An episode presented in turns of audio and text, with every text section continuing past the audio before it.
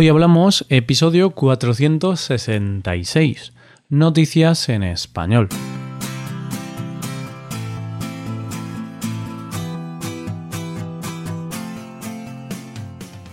Bienvenido a Hoy Hablamos, el podcast para aprender español cada día. Ya lo sabes, publicamos nuestro podcast de lunes a viernes. Puedes escucharlo en iTunes, en Android o en nuestra página web. Ya sabes que tienes disponible la transcripción de este episodio y una hoja de trabajo en PDF con ejercicios y explicaciones de vocabulario y expresiones. Este contenido solo está disponible para suscriptores premium. Hazte suscriptor premium en hoyhablamos.com. Buenos días, ¿cómo va la semana? Ya estamos en el ocaso de la semana, es jueves y mañana viernes, así que tenemos motivos para alegrarnos, el fin de semana está cerca.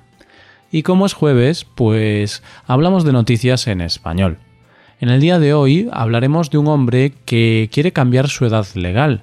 También hablaremos de una empresa china que tenía prácticas un poco extremas para motivar a sus empleados y por último hablaremos del problema que está teniendo Australia con el sabotaje de las fresas. Hoy hablamos de noticias en español.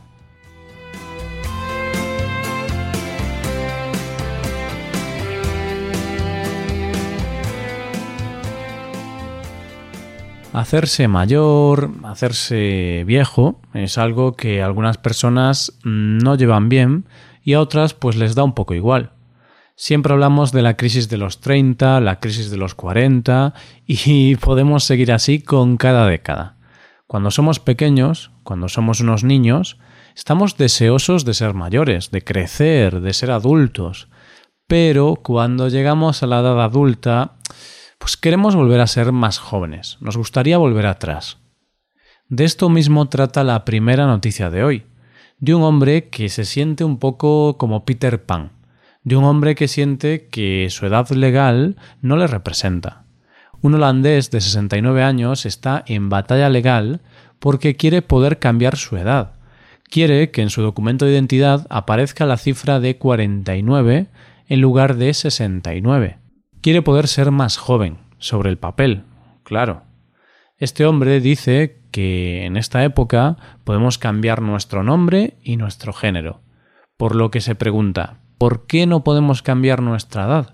Sus argumentos para sostener su postura son que, debido a su edad, sufre discriminación. Dice que con 69 años ya no puede comprar una casa, no puede tener un coche nuevo, tiene muchas limitaciones. Comenta que en Tinder, la famosa aplicación de móvil para encontrar ligues, cuando dice que tiene 69 años, nadie le responde. En cambio, con 49 dice que tendría mucha mejor fortuna. Yo no sé qué decir, me parece una petición un poco absurda y me parece más absurdo aún comparar cambiar tu edad o fecha de nacimiento con cambiar el nombre o el género. Pero quién sabe, a lo mejor dentro de 200 años este hombre será recordado como un pionero. No será la primera vez que casi todo el mundo piensa que alguien está loco y después de varios siglos esa persona era sencillamente un genio, un avanzado a su tiempo. Así que este holandés solo puede ser dos cosas. Un genio, un avanzado a su tiempo, o un loco que dice tonterías y, quiere cosas absurdas.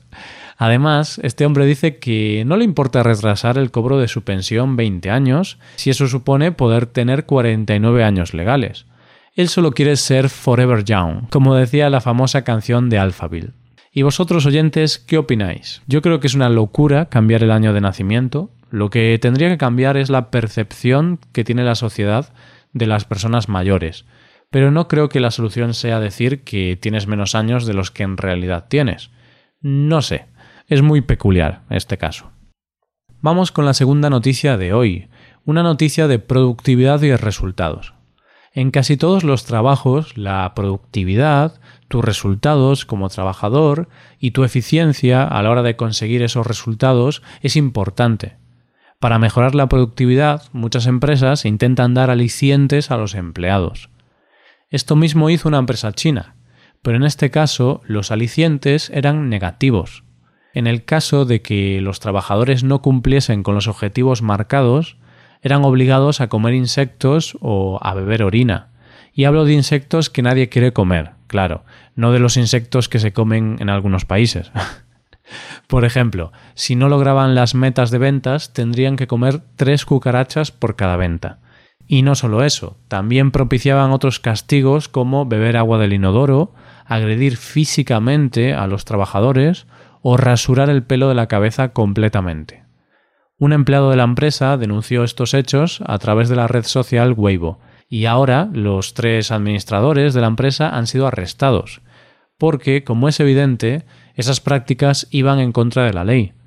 De hecho, que la empresa sea china da igual. Esto podría haber ocurrido en Alemania, España, Brasil o Estados Unidos.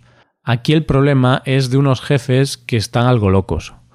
Y ahora yo quiero decir una cosa, querido oyente.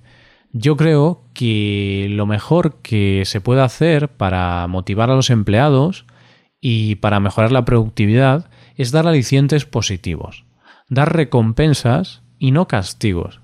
Si conseguimos el nivel de ventas deseado, pues damos a los empleados algo de dinero, o días de vacaciones, lo que sea. Hay que hacer que la gente trabaje motivada por la felicidad, por la autorrealización. No podemos tener gente motivada por miedo. Eso no creo que sea el camino a seguir. Yo, por ejemplo, hago este podcast cada día porque sé que hay gente que está feliz escuchándolo. Sé que la gente mejora su español gracias a ello. ¿Os imaginaríais que mi motivación fuese mm, evitar el escarnio público? No creo que trabajase ni con la mitad de las ganas. Y vamos ya con la última noticia de hoy. Ahora te hablo de un caso que ha afectado mucho al sector de la fresa en Australia.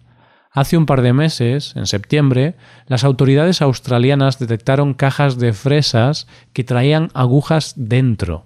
Es decir, alguna persona había estado metiendo agujas dentro de las fresas que se vendían a los consumidores.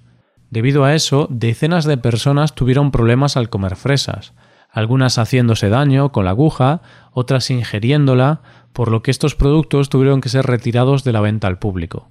Las autoridades ofrecieron una recompensa de 100.000 dólares australianos a cambio de información para detener a la persona o personas que estaban saboteando las fresas.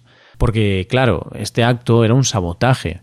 No había sido un descuido de las empresas que preparaban las fresas, sino que una o más personas habían estado saboteando estos productos poniendo agujas dentro para dar mala fama a las empresas o al sector.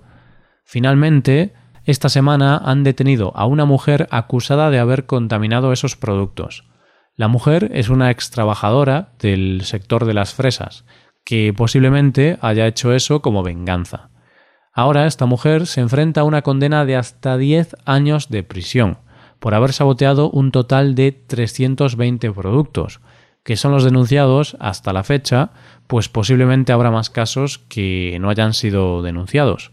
Y esto es todo por hoy. ¿Qué te han parecido las noticias? Puedes dejarnos tus impresiones en nuestra web. Con esto llegamos al final del episodio. Te recuerdo que en nuestra web puedes mejorar tu español de distintas maneras.